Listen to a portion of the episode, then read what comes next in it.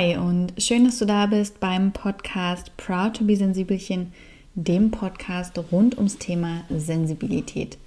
Mein Name ist Maria Anna Schwarzberg und ich spreche hier gern mit mir selbst und anderen Menschen, die Wissenswertes, Spannendes, Ermutigendes und Lustiges zu erzählen haben. In der heutigen Folge habe ich Kea von Garnier zu Gast und Kea von Garniers Steckenpferd ist, dass sie über psychische Erkrankungen schreibt und spricht. Und das macht sie A, weil es für sie selbst heilsam ist, aber B, vor allem, um dieses gesellschaftliche Stigma zu lösen, das immer noch auf psychischen Erkrankungen liegt. Also dass sie einfach gesellschaftlich thematisch nicht in der Mitte stehen, aber auch für Vorurteile sorgen, für Probleme bei der Arbeit, im privaten Umkreis. Also ganz generell einfach nicht als etwas Positives oder gar als Neutrales angesehen werden, wenn wir damit erstmal beginnen. Und Kea und ich, wir sprechen heute über psychische Erkrankungen und woher dieses gesellschaftliche Stigma eigentlich kommt und was man dagegen tun kann. Kea ist auch Autorin unseres We Are Proud to Be Sensibelchen Buches, falls du es dir schon denken konntest, und hat auch dort einen wunderschönen Text geschrieben, in dem sie ihre psychische Erkrankung gerade um die Zeit des Abiturs deutlich macht. Ja, mittlerweile schreibt sie an ihrem dritten Buch, auch wenn sie im Interview fälschlicherweise vom ersten Buch spricht. Ja, wir sind ja alle mal nicht auf der Höhe. Ich muss auch dazu sagen, an dem Tag waren es, glaube ich, 36 Grad. Der Klimawandel lässt grüßen. Und ähm, ich freue mich sehr, euch dieses Interview jetzt präsentieren zu können und wünsche euch ganz viel Freude beim Anhören, Aha-Momente und vielleicht wieder etwas, das ihr einfach für euch mitnehmen könnt. Bevor wir in die heutige Folge starten, möchte ich euch noch den Sponsor dieser Folge vorstellen. Die meisten von euch kennen Readly schon, das Spotify der Magazine. Für die, die es noch nicht kennen, ganz kurz die Erklärung. Readly hat mehr als 3900 Magazine digitalisiert, damit diese Printmagazine eben nicht im Zuge der Digitalisierung untergehen. Das zweite ist, man spart wahnsinnig viel Papiermüll, ein großer Vorteil für mich, Gepäck unterwegs und auch Geld. Du kannst Readly sehr gern ausprobieren mit readly.com slash Maria. Das ist die Seite, auf die du gehen kannst und dann kannst du einen ganzen Monat all diese Magazine lesen. Warum das für dich so spannend ist? Nun, bei psychischen Erkrankungen kennen wir das, glaube ich, alle oder generell bei Themen, die die Psyche, die mentale Gesundheit betreffen. Wir googeln etwas und landen auf dubiosen Seiten, in komischen Foren und wir können ganz oft nicht einordnen, sind das relevante Informationen oder handelt es sich um Fake News oder um komische Abo-Fallen, um komische Coaching-Angebote. Bei Readly kann dir das nicht passieren. Es sind die Magazine der großen deutschen Verlagshäuser, die eben Qualitätsjournalismus betreiben. Also an dieser Stelle der Hinweis, wer das mal ausprobieren möchte, readly.com slash Maria einfach einen Monat umsonst in diese ganzen digitalisierten Magazine reinlesen. Und ähm, wenn du bleiben möchtest, kostet dich das dann 10 Euro pro Monat. Wenn du aber sagst, das ist nichts für mich, dann kostet es dich gar nichts und du gehst einfach wieder. Hallo, liebe Kea, und schön, dass du heute im Proud to be Sensibelchen Podcast zu Gast bist. Ich äh, freue mich sehr, dass wir heute eine Runde schnacken können. Ich freue mich auch. Vielen Dank, dass ich da sein darf. Ja, und für alle, die dich noch äh, vielleicht gar nicht kennen, erzähl mal, wer bist du denn und was machst du so? Ja, ich bin Kea, ich bin 34, ich lebe im Moment in Berlin und ich bin Autorin und Grafikerin und Bloggerin und Podcasterin, irgendwie alles ein bisschen viel. Ähm, und ich äh, studiere neben meinem eigentlichen Beruf auch noch kreatives Schreiben und sitze gerade an meinem ersten Buch und ähm, in dem Buch wird es, wie es auch auf meinem Instagram-Kanal und auf meinem Blog geht, um psychische Erkrankungen gehen. Also das ist so eins der Kernthemen in meinem Leben, dem ich äh, viel von meiner digitalen Arbeit widme, darüber eben aufzuklären und Menschen zu ermutigen, eben, dass es trotzdem möglich ist, auch wenn man da so äh, seelisch gehandicapt ist, wie ich manchmal sage, ähm, ja, seine Träume umzusetzen. Und manchmal gibt es den ein oder anderen Umweg, aber ich möchte Ihnen zeigen, dass es trotzdem möglich ist. Das heißt also, du erstellst auf vielfältige Art und Weise Inhalte und Informationen rund um psychische Erkrankungen. Definitiv, ja. Das kann man so sagen. Okay. Und an dem aktuellen Buch, äh, was ist das für ein Gefühl? Ich, ich also ich selbst habe ja auch gerade eins geschrieben und ich weiß, dass mhm. das immer ganz viele Hörer und Hörerinnen interessiert, wie das so ist, wenn man ein Buch schreibt. Deswegen würde ich da mal kurz nachhaken. Was ist das für dich äh, für ein Gefühl, am Buch zu schreiben? Ja, also erstmal ist es ein wunderbares Gefühl, weil das Schreiben einfach an sich wirklich mein, mein Traum ist, das, was ich immer tun wollte. Und dass ich jetzt diese Möglichkeit habe, mit einem Verlag zu arbeiten, ist, ist einfach wunderbar für mich. Ähm, und ansonsten gehe ich, glaube ich, tatsächlich beim Schreiben so durch alle möglichen Gefühle durch. Also ich habe durchaus auch Phasen, in denen es schwierig ist, ähm, weil ich ja auch wirklich autobiografisch schreibe, also über mein Leben, was passiert ist. Und dann verarbeitet man das alles nochmal und dann kommen natürlich auch Dinge nochmal hoch. Ähm, ich bekomme zum Beispiel beim Schreiben manchmal ganz alte Sorten, möchte ich mal sagen, von Panikattacken. Also ich finde, es gibt ja ganz viele verschiedene Formen von Angst mhm. ähm, die mir so begegnet sind. Und manchmal schreibe ich dann über was, was ich eigentlich schon lange gar nicht mehr hatte. Und am nächsten Tag denkt sich irgendwie meine Seele aus, könnte man eigentlich auch mal wieder auflegen. Ähm, und dann kommt das nochmal hoch. Also das ist auch wirklich so ein, ja, fast therapeutischer Prozess, würde ich sagen. Mhm. Kommt mir sehr bekannt vor, was du sagst. Ja. Ich habe ja eben auch autobiografisch geschrieben. Mhm. Und was in diesem ähm, in diesem Schreibprozess alles an Themen aufkam, wovon ich dann auch nochmal mhm. geträumt habe, was ja. also Thema in Gesprächen mit Freundinnen war und, mhm. und mich wirklich auch beschäftigt hat.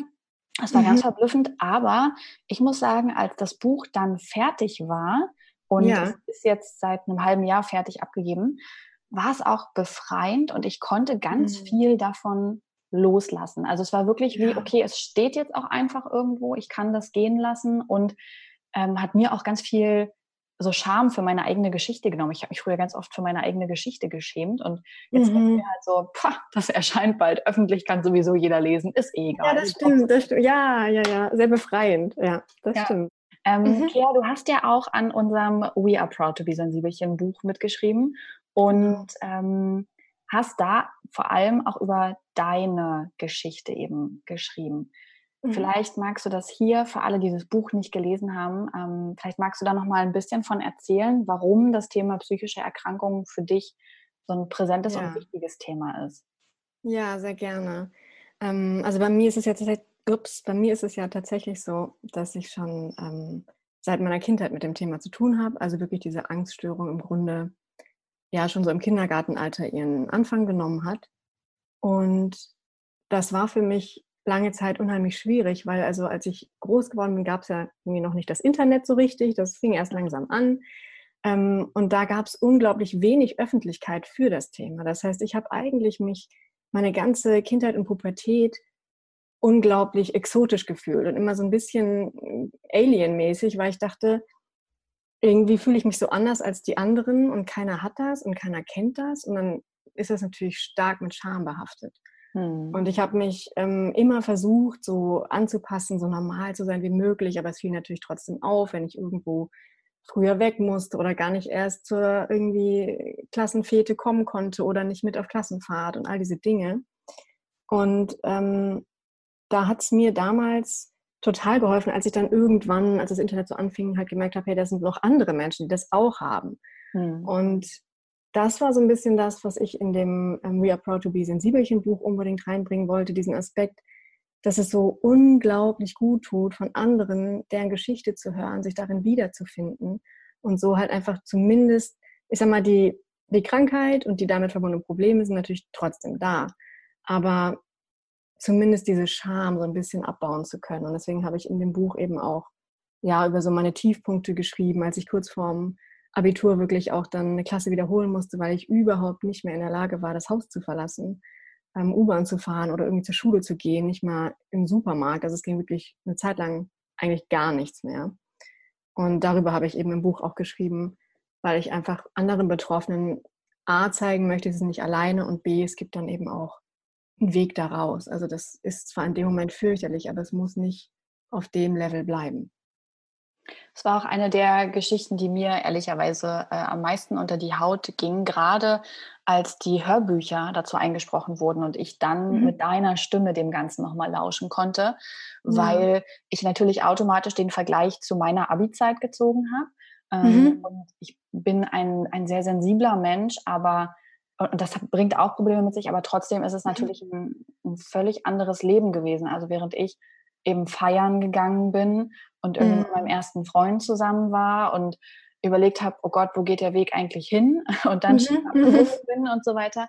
Also während eigentlich alles sehr normal war, habe ich mir vorgestellt, wie, ähm, ja, wie schlimm das einfach gewesen sein muss, wenn man selber ja. merkt, so, okay, hier funktioniert bei mir gerade gar nichts mehr. Ja, ähm, ja, vor allen Dingen auch in dieser Fa Lebensphase. Also ich meine, es ist in jeder Phase schlimm, aber diese Phase rund ums Abi, wie du auch schon sagst, so man feiert, man macht Pläne. Also meine ganzen Freundinnen haben ja dann überlegt, was studieren sie jetzt, was machen sie, gehen sie ins Ausland. All diese Dinge, die waren für mich so, so weit weg wie der Mars. Da war überhaupt nicht dran zu denken. Und das hat es irgendwie auch nochmal besonders schwierig gemacht. Ja.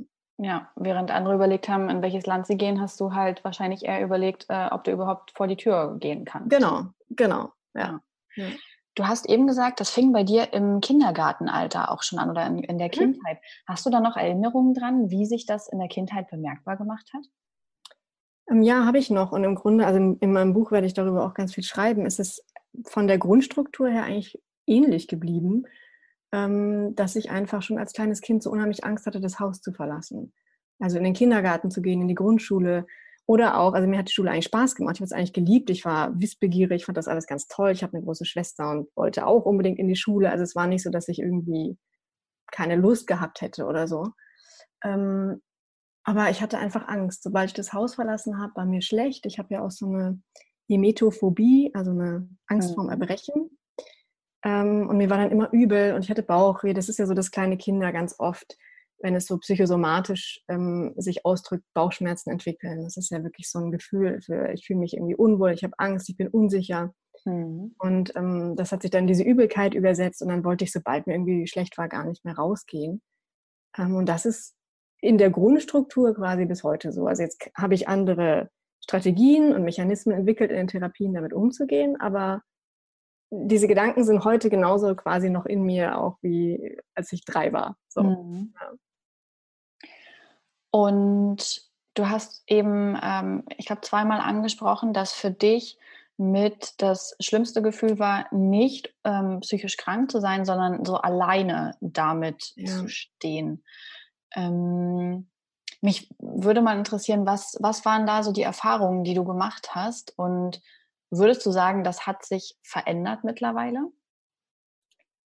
Ähm, also die Erfahrung, die ich gemacht habe, war natürlich auch die, also dadurch, dass es so wenig sichtbar war, habe ich mich sehr geschämt, habe es dann auch wieder verheimlichen wollen. Und das war so ein Teufelskreis. Ich kann mir vorstellen, dass es vielleicht sogar besser gewesen wäre, wenn ich auch offener damit umgegangen wäre. Also so wie ich das heute tun kann, dass ich zum Beispiel auch fremde Menschen treffe, auch in wichtigen Situationen. Ich hatte vorletzte Woche ähm, zum Beispiel ein Interview auf, auf der nachhaltigen Fashion Week und da habe ich als Eingangssatz dann gesagt, ähm, so, guten Tag, ich bin Kea und ich habe übrigens gerade, was ich wirklich hatte durch die Hitze der Scheinwerfer, eine halbe Panikattacke.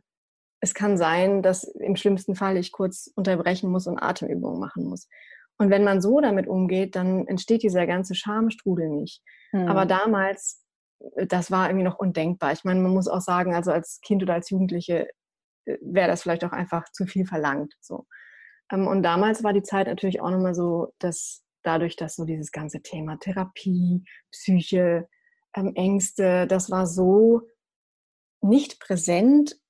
Und ich sag mal, also so salopp formuliert, damals war es ja schon auch noch so, dass Leute so dachten, wenn man irgendwie zur Therapie geht, dann hat man einen an der Waffel. So. Ja, dann war es das sowieso. Also mit der genau. brauchen wir dann gar nicht weiter Genau. Nee, die ist dann irgendwie komisch und gerade in der Pubertät, also jugendliche Kinder sind manchmal auch grausam, davor hatte ich auf jeden Fall Angst, so dann mhm. irgendwie abgestempelt zu werden.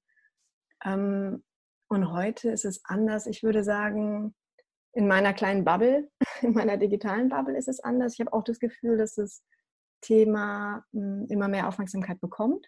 Mhm.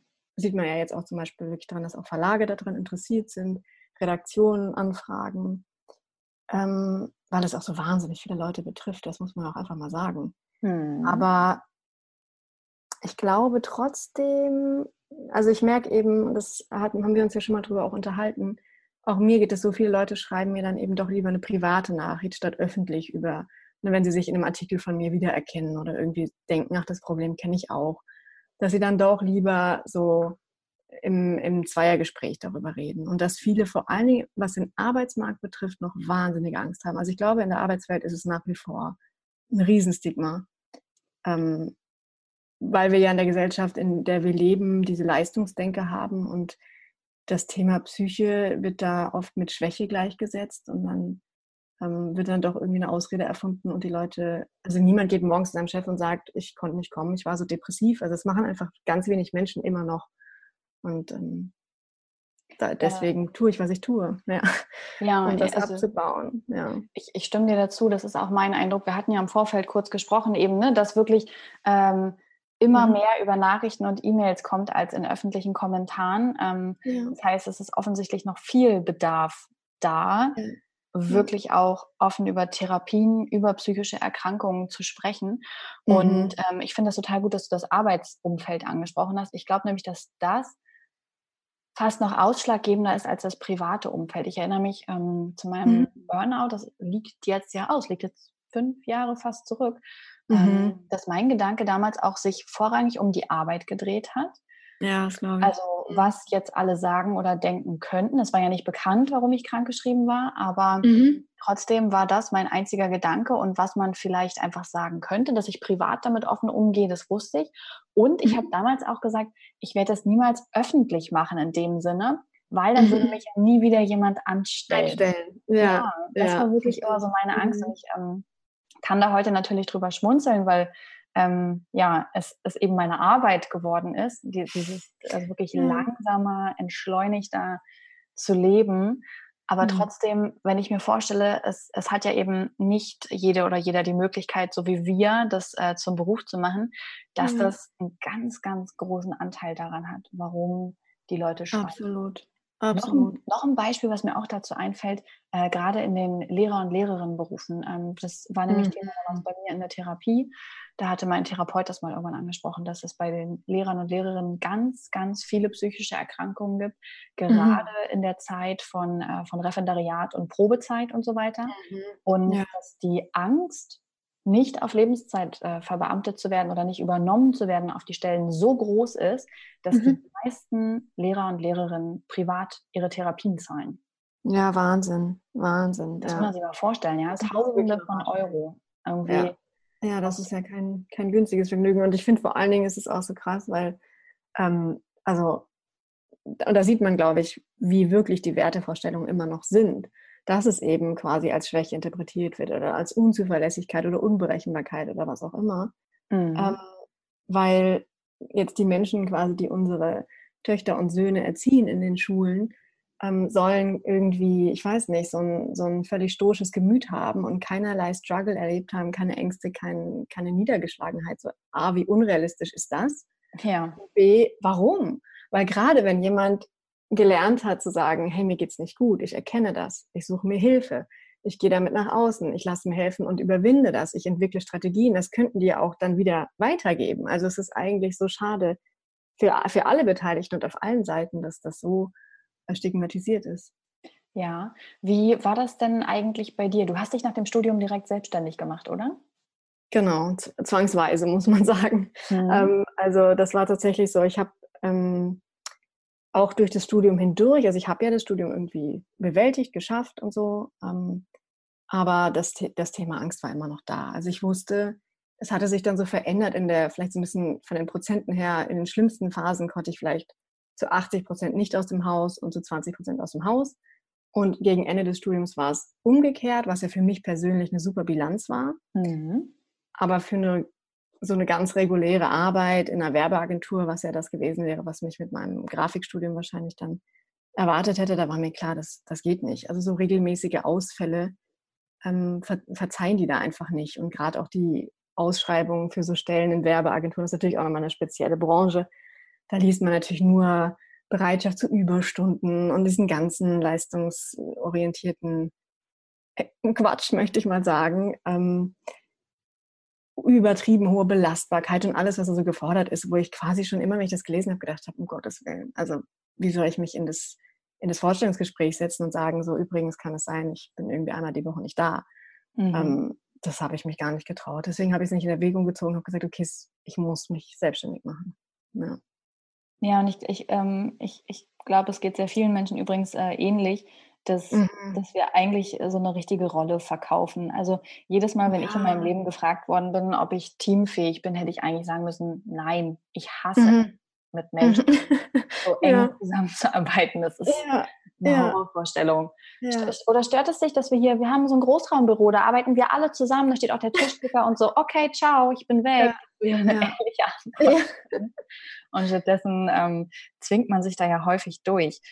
Genau. Und dann bringt man, also das ist auch so blöd, weil was ja jeder Chef oder jede Chefin möchte, ist ja, dass die Mitarbeiterinnen sich gute Arbeit machen können. Und das können sie eben dann, wenn die Umstände passen. Und wenn es halt so gar nicht passt, dann, dann erreicht man damit am Ende halt gar nichts. So, für niemanden eigentlich. Mhm. Ja, gebe ich dir völlig recht. Sag mal, ähm, wenn wir darüber sprechen, dieses gesellschaftliche Stigma, was gerade eben auch Einfluss auf die Arbeit hat, aber natürlich auch ähm, im privaten Umfeld. Ähm, mhm. wie, wie war das bei dir im privaten Umfeld? Hast du da Negativerfahrungen gemacht, dass dir Menschen auch mit einem offenen Umgang ähm, irgendwie blöd gekommen sind oder dich verletzt haben? Ähm, ja, also ich würde lügen, wenn ich sagen würde nein. Ähm, es haben sich sicherlich immer alle nach Kräften bemüht und es waren auch viele wunderbare und ermutigende und unterstützende ähm, Reaktionen dabei und auf jeden Fall die überwältigende Mehrheit. Aber natürlich ist es einfach auch so, ähm, gerade was so Ängste betrifft, die haben eben oft Verabredungen zum Beispiel torpediert, die ich irgendwie privat getroffen habe. Ich war auf vielen Hochzeiten nicht da. Ähm, ich habe ganz oft relativ kurzfristig was abgesagt oder bin dann doch gegangen. Und das sind natürlich so Sachen, wo einfach Enttäuschungen entstehen bei anderen Menschen. Und mhm. ich sage immer, also ich habe dafür auch Verständnis, weil mich selber nervt es auch. Also ich, ich kann das schon nachvollziehen, dass man dann irgendwann denkt, so verdammt, können wir denn nicht einfach jetzt hier irgendwie ins Schwimmbad gehen oder ins Kino? Ähm, aber was ich immer so ein bisschen versuche, den Leuten nahezulegen, aber wir sind alle Menschen, wenn man es nicht immer schafft, mein Gott. Aber ich versuche das zu kommunizieren, dass es halt in so einem Moment zum Beispiel total hilfreich ist, wie man es sagt. Also wenn man sagt, warum kannst du denn jetzt schon wieder nicht mitkommen, dann trifft das einfach die Person, die ja sowieso schon äh, sich schlecht fühlt, weil sie nicht das tun kann, was sie tun möchte und nicht das Leben fühlen kann, was sie leben möchte. Und ich würde halt immer versuchen, es so zu formulieren, zu sagen, oh, diese, ne, es an die Krankheit zu adressieren, an die Erkrankung zu sagen, so, boah, diese Angsterkrankung, so, manchmal ist es damit echt schwierig und es tut mir leid, dass du das hast, aber ich bin gerade auf diese Erkrankung einfach so sauer, ich bin frustriert. So. Und ja. das ist ein anderer Adressat und damit nimmt man so ein bisschen die Betroffenen aus der Schusslinie, weil das sind Momente, die mir auf jeden Fall wehgetan haben, wenn Menschen quasi sich persönlich auch verletzt haben, gefühlt haben von, von meinem Nicht-Können, was niemals mhm. persönlich gemeint war. Ja. Okay, da hast du jetzt quasi schon, schon zwei Sachen äh, im Interview ähm, angesprochen, wie man besser und offener damit umgehen kann. Nämlich einmal war es jetzt eben dieses, an welchen Adressaten richte ich meine Wut, meine Enttäuschung, mhm. meine negativen Emotionen.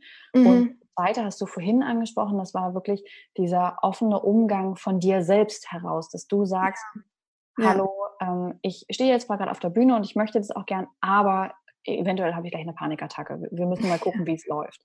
Ähm, mhm. Das waren schon mal zwei Punkte. Was hast mhm. du denn noch so an, an Strategien für dich gesammelt, die dir helfen, diesen offenen, ganz, ganz offenen, freundlichen Umgang mit psychischen Erkrankungen in deinem Umfeld zu ermöglichen? Ja, ähm, also ich glaube, diese Offenheit und ähm, auch dieses äh, Adressieren sind schon mal die zwei Hauptpunkte, die wichtigsten Punkte. Ähm, ich glaube, ich würde generell immer auch empfehlen, wenn Menschen jetzt ähm, Angehörige sind oder Freunde, Freundinnen, wenn es wirklich so belastend ist, und das kann es sein, also es gibt ja auch einfach ähm, Phasen, in denen, in denen das für das Umfeld eben auch sehr belastend ist, nicht nur für die Betroffenen selbst, die natürlich einfach im besten Fall immer eine professionelle Unterstützung und eine Therapie haben. Ähm, die kann aber dann tatsächlich auch angezeigt sein für Leute im Umfeld. So. Weil auch der Umgang damit einfach Kraft kostet und ähm, ich glaube, da ist man manchmal vielleicht einfach so mit seinem Laien-Latein am Ende und es ist total gut, sich da Unterstützung zu holen. Oder wenn man sagt, oh, eine ganze Therapie möchte ich jetzt vielleicht nicht anleiern, eine Selbsthilfegruppe zu besuchen. Also mhm. es gibt ja auch Selbsthilfegruppe für Angehörige von Betroffenen und natürlich für Betroffene selbst. Und grundsätzlich muss ich sagen, ich habe mit Gruppen so positive Erfahrungen gemacht. Ähm, das ist wirklich was, was ich aus vollstem Herzen empfehlen kann. Ähm, das sind ja auch oft dann eben auch Spendenbasis. Also man kann einen kleinen Betrag irgendwie am Ende von so einer Sitzung dann dalassen. Das kostet nichts. Das gibt es in eigentlich jeder größeren Stadt, wobei wir da natürlich auch wieder bei dem Thema sind. Im ländlichen Raum ist die Versorgung ja, sieht ja ganz anders aus. Mhm. Ähm, aber ich wollte einfach nochmal darauf aufmerksam machen, weil ich glaube, Selbsthilfegruppen sind manchmal vielleicht nicht so auf dem Radar oder man denkt, ja, da, da kann ich mit meinem eigenen Thema dann irgendwie gar nicht so richtig weiterkommen. Das, und das stimmt nicht. Also das ist ein Irrtum in diesem Austausch und auch mit dem Zuhören von anderen, die wirklich in genau der gleichen Scheiße manchmal stecken. Das hilft sehr. Das würde ich auf jeden Fall empfehlen. Ich äh, fand es gerade sehr schön, dass du nochmal auf diesen finanziellen Aspekt hingewiesen hast, ähm, dass das wirklich auf Spendenbasis ist und dass, wenn man zum Beispiel sagt, hey, ich habe einfach gerade kein Geld dafür, genau. dass es auch okay ist. Ja. Dass absolut. man eben diese, diese Hilfe nicht zu einem äh, Privileg macht, wie es ja sonst leider häufig der Fall ist, allein wenn wir irgendwie die Wartezeiten auf Therapie mhm. angucken. Absolut, ja. Also ich sag mal, ich habe jetzt hier in Berlin nicht so lange nach einem Therapeuten gesucht. Also ich glaube, ich habe irgendwie zehn angerufen und dann habe ich einen Tipp von einer Instagram-Followerin bekommen tatsächlich ähm, und habe dann einen Therapeuten gefunden. Aber ich habe da auch ganz andere Geschichten gehört. So. Und wir sind in Berlin in einer Großstadt mit wahnsinnig vielen Therapeutinnen und Therapeuten. Und in anderen Regionen sieht das ganz anders aus. Und was macht man in so einer Zeit und für sowas? Ich sage auch immer, wenn es ähm, noch keine Selbsthilfegruppe gibt, dann gründet eine. Ich weiß, wenn man in der Krise ist, denkt man manchmal, dafür habe ich jetzt wirklich nicht auch noch die Kraft. Und das kann natürlich auch sein, wenn es ganz arg ist, muss man eh schauen, dass man vielleicht stationär unterstützt wird ähm, und in die Klinik geht. Aber falls das noch möglich ist, dann kann man sowas auch ins Leben rufen. Da gibt es ähm, auch Anlaufstellen im Netz. Mhm. Du hast gerade einmal den ländlichen Raum angesprochen und dass es im ländlichen Raum einfach häufig schwieriger ist, ähm, an Selbsthilfegruppen zu kommen oder eben zum Beispiel auch äh, Therapieplätze zu finden. Ich komme ja selber aus einer Kleinstadt und mhm. ähm, weiß deswegen zum Beispiel, dass es bei uns in der Kleinstadt, glaube ich, nur ein oder zwei äh, Therapeuten und Therapeutinnen in der Nähe gibt. Mhm. Und das ist natürlich das eine Problem, ähm, dass diese ja. Abdeckung nicht gegeben ist, aber ja. auch ähm, wie viel, also das war das, was sonst sehr schön ist, nämlich dass man viele Menschen kennt und mhm. dass alle so ein bisschen aufeinander Acht geben, ähm, mhm. dass das viele dann ähm, eher als negativ empfinden, weil ja auch einfach viele mitbekommen, ähm, ja. dass man dann eben zum Beispiel in Therapie geht. Welche Möglichkeiten siehst du denn noch, wenn man im ländlichen Raum ist und eben sagt, ja, verdammt, äh, ich, mhm. ich, ich möchte diesem Stigma jetzt irgendwie nicht entgegentreten, ich möchte nicht, dass das jemand weiß. Ähm, ja, also ich glaube, es gibt ja auch durchaus Online-Angebote. Ähm, gibt auch quasi Unternehmen, die für die Zeit zum Beispiel, die man, also auf eine Wartezeit, äh, die man irgendwie überbrücken muss. Also ich würde immer sagen, persönlicher Kontakt ist schon eigentlich das, das Schönste, das Beste. Aber eben, vielleicht kann das nicht jeder ermöglichen, in den nächsten Ort zu fahren oder so. Das ist natürlich auch nochmal ein Punkt. Mhm. Ähm, und da gibt es auch Online-Angebote, wenn man danach schaut. Also es gibt äh, tatsächlich sowas wie Online-Therapie. Ich habe das aber selber nie probiert, deswegen mich jetzt da, ne, ich möchte jetzt keine mhm. Empfehlung geben, aber ich kann mir vorstellen, dass es natürlich auch ähm, funktioniert. Ja, die, das die Möglichkeit, Möglichkeit ist da. Mhm. Ja. ja. Und was würdest du sagen, wo du dich wirklich ja sehr, sehr viel mit dem Thema und intensiv beschäftigst? Mhm. Was muss eigentlich passieren, dass gesellschaftlich sich was bewegt, ähm, dass es nicht nur in unseren kleinen Umfeldern, sondern wirklich im, im großen, ganzen Umfeld einen offeneren mhm. Umgang mit psychischen Erkrankungen gibt. Ja, ähm, ja gut, ich denke halt, das ist zum einen natürlich so, also du hast jetzt gerade gesagt, das, das kleine Umfeld, das stimmt, das ist das kleine Umfeld. Auf der anderen Seite, ähm, jeden Menschen umgibt ja so ein kleines Umfeld. Mhm. Und ich glaube schon, dass wenn man als Betroffener oder Betroffene darüber ganz offen redet, dass das dann langsam was ins Rollen bringt. Ich glaube, es ist auch wichtig, dass es eben Menschen gibt, die öffentlich sich dazu bekennen, in Anführungsstrichen, die darüber sprechen.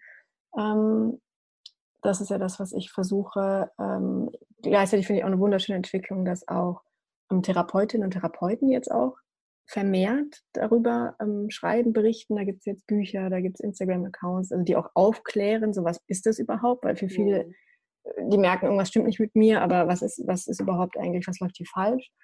Ähm, das ist also so eine gute Entwicklung, glaube ich. Das ist, also es muss Leute geben, die das auch öffentlich in eine größere, in einfach eine größere Masse von Menschen damit erreichen. Deswegen freue ich mich auch, dass ich heute hier bei dir zu Gast sein kann, ähm, weil das ja dann wieder neue Leute erreicht und so ein bisschen schneeballmäßig. Und das andere ist, glaube ich, so ein Punkt. Ähm, aber der läuft natürlich auch nur über uns Menschen, wie wir als Gesellschaft das Thema, ähm, ja, der, der Wert eines Menschen, das ist echt eine philosophische Frage. So, also was gibt uns Wert, was gibt uns auch in unserer Gesellschaft Wert, auch in den Augen von den anderen, weil das ist ja, glaube ich, auch das, was was die Menschen dann so einschüchtert, weswegen sie eben nicht vielleicht gesehen werden wollen, wenn sie in eine Therapiepraxis gehen oder weswegen sie das nicht ihrem Chef ihren Kolleginnen erzählen. Und das ist auch natürlich dann wieder letzten Endes eine Frage, wie jeder Einzelne damit umgeht. Aber man kann natürlich auch, wenn man jetzt nicht betroffen ist selbst, einfach ein, ein Klima schaffen, in dem man ähm, Leute unterstützt, indem man eben sozusagen ein, eine Unterstützerin oder ein Unterstützer wird für Menschen, die betroffen sind und dafür ähm, auch ins Gespräch geht, wenn Leute das nicht verstehen und auch aufklärt. Also es müssen, glaube ich, nicht nur die Betroffenen selber machen, weil ganz ehrlich, wenn man gerade schon ein Problem hat, ist es vielleicht auch schwer, schwer dann auch noch Aufklärungsarbeit parallel zu leisten. Also ich glaube, da müssen wir insgesamt als Gesellschaft uns verantwortlich fühlen und nicht nur das denen zuschreiben, die halt irgendwie selbst ähm, wirklich erkrankt sind. Ja, ja, was, was würdest du dir wünschen so für die nächsten Jahre? Oh, ja, ich würde mir einfach wünschen, dass, dass, dass so diese Welle, die ich gerade spüre, ähm, weitergeht, weiter an Kraft gewinnt, dass eben immer mehr Menschen sich trauen, darüber zu sprechen. Ähm, dass natürlich auch von Seiten der, der Politik ähm, einfach im Gesundheitsbereich wirklich dafür gesorgt wird, dass eine Versorgung da ist, dass Menschen nicht ein halbes Jahr auf einen Therapieplatz warten müssen. Das geht einfach nicht. Mhm. Jemand in Krise, das ist völlig undenkbar. Ähm, da muss ich was tun. Und ähm, ich wünsche mir auch, also das klingt jetzt vielleicht komisch, aber ich bin immer noch, ich sage es manchmal so, es klingt salopp, aber ich bin immer noch recht appetitlich krank. So. Ich habe eine Angststörung, ich habe Depression, ich habe eine Borderline-Erkrankung, da ist es schon so im Graubereich. Borderline hat keinen besonders guten Ruf. Ähm, aber ich sag mal, was Depression und Angst betrifft, habe ich das Gefühl, dass wir jetzt so in den Medien und so da langsam offen drüber sprechen können, dass es ein Thema ist, auch immer mehr Prominente sich dazu äußern. Aber dann gibt es natürlich auch noch andere Erkrankungen, Erkrankungen, die äh, Schizophrenie, äh, bipolare Erkrankungen, ähm, Zwangserkrankungen. Also es gibt einfach so viel, was dann ja immer noch so ein bisschen am Rand steht. Also es gibt, ich habe das Gefühl, es gibt so einen Raum von, ja, das ist so normal verrückt jetzt inzwischen vielleicht und dann gibt es noch so verrückt verrückt. Und das ist halt mhm. sowas, was ich total schade finde. Und da würde ich mir wünschen, dass wir das ganze Spektrum sehen können und sagen können, ja, es gibt Leute wie jetzt zum Beispiel mich, die trotz der Erkrankung noch relativ in Anführungsstrichen gut funktionieren, wobei dieses Funktionieren ja auch wirklich was ist, was ich kritisiere und was ich nicht mit dem Wert von einem Menschen äh, verbunden sehen möchte. Aber ich glaube, es ist ganz wichtig, eben wirklich auch zu sehen, es gibt Lebensläufe, in denen die Erkrankungen so heftig sind, dass wirklich eine normale gesellschaftliche Teilhabe total erschwert ist. Und dass wir da auch hingucken und nicht immer nur so die Vorzeige Depressiven und Angsterkrankten so äh, zeigen. Ja, ja ähm, ich danke dir einmal für, für, für deine Expertise bisher. Ich ja. äh, habe noch drei kleine Fragen, die ich gern an mhm. dich stellen würde. Ähm, die erste ist eigentlich obsolet, weil sie ist, äh, ob du ein Sensibelchen bist und da du uns ein Buch mit hm. und ja, ja, ich glaube fast hinten anstellen. Ja, die können wir, glaube ich. Da können wir einen Haken dran machen. Sagen wir laut Ja und nächste Frage. Ja, genau. okay. Hast du eine Buchempfehlung, die du sehr gern irgendwie unseren Hörern und Hörerinnen mit auf den Weg geben möchtest? Ja, habe ich. Ähm, das ist ein Buch, was mich schon ganz lange begleitet und sehr zerfleddert auf meinem Nachttisch liegt. Das heißt Kraft zum Loslassen von Melody Beatty. Und das sind so kleine Meditationen für jeden Tag. Ähm, das A ist ein Buch, was auch ähm, aufbaut auf dem Programm, der eben, also der eigentlich der anonyme Alkoholiker, dieses Zwölf-Schritte-Programm. Ähm, und es gibt also was zum Nachdenken für jeden Tag und äh, was Aufbauendes, Ermunterndes und gleichzeitig auch ein großes Plädoyer für Geduld und liebevollen Umgang mit sich. Also ich finde das wunderbar seit Jahren und schaue immer wieder gerne rein. Man kann das auch so wie ein Tarot benutzen und mal so einfach aufschlagen und gucken, ähm, was da so kommt an, an Impulsen. Das mag ich sehr. Habe ich noch gar nichts von gehört, nehme ich aber auf jeden Fall ja. Äh, mit in die Shownotes und ich glaube, ich setze es auch mal bei mir auf die Leseliste. Ja, gern. Und ähm, die, die dritte kleine Frage wäre, stell dir vor, du könntest einmal wirklich alle Menschen erreichen und sie würden dir auch wirklich zuhören. Mhm. Was würdest du mit auf den Weg geben wollen? Ich würde mit auf den Weg geben wollen, dass es okay ist, alle Gefühle zu haben, dass es okay ist, Angst zu haben, dass es okay ist, niedergeschlagen zu sein, dass es okay ist, manchmal alles sinnlos zu finden, dass wir als Menschen all, also dieses ganze Spektrum mitbekommen haben und dass es nicht darum geht, dass wir alle plötzlich wie die Happy Hippos nur noch durch die Gegend rennen, selbst optimiert bis irgendwie in die Haarwurzeln, darum geht es nicht. Ähm, das gehört alles dazu, das darf alles da sein und das erleben wir einen Tag nach dem anderen. Das wäre so die zweite Geschichte. Ähm, wir müssen alles immer nur einen Tag schaffen. Das ist erstmal alles, was vor uns liegt, dieser kleine Zeitraum. Und ähm, ja, wenn wir den so ausfüllen, dass wir am Ende so das Gefühl haben, wir sind so ein bisschen zufrieden mit uns und eben nicht nur so super glücklich, super erfolgreich, super reich, keine Ahnung, darum geht es, glaube ich, einfach nicht, sondern das anzunehmen, was da ist, Tag für Tag. Das würde ich durch ein Megafon der Welt gerne mal sagen. Das klingt sehr gut. Und sag mal, es gibt jetzt bestimmt äh, Hörer und Hörerinnen, die gern mehr von dir lesen, ähm, hören wollen. Wo mhm. finden die dich denn in diesem Internet? In diesem Internet äh, findet man mich, glaube ich, am allerbesten auf Instagram unter meinem Namen, also Kea von Garnier, Kea und von und Garnier wie das Shampoo, mit dem ich aber nichts zu tun habe. Und ähm, von da aus führen eigentlich alle Wege weiter. Und falls jetzt jemand sagt, ich habe kein Instagram, dann ist es im Moment die URL äh, kea-schreibt.de, das ist mein Blog.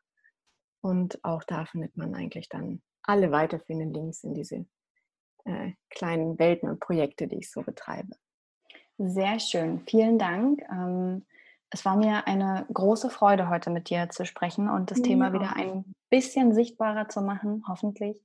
Ja, ähm. vielen, vielen lieben Dank für die Einladung. Ja, sehr, sehr gern, Kian.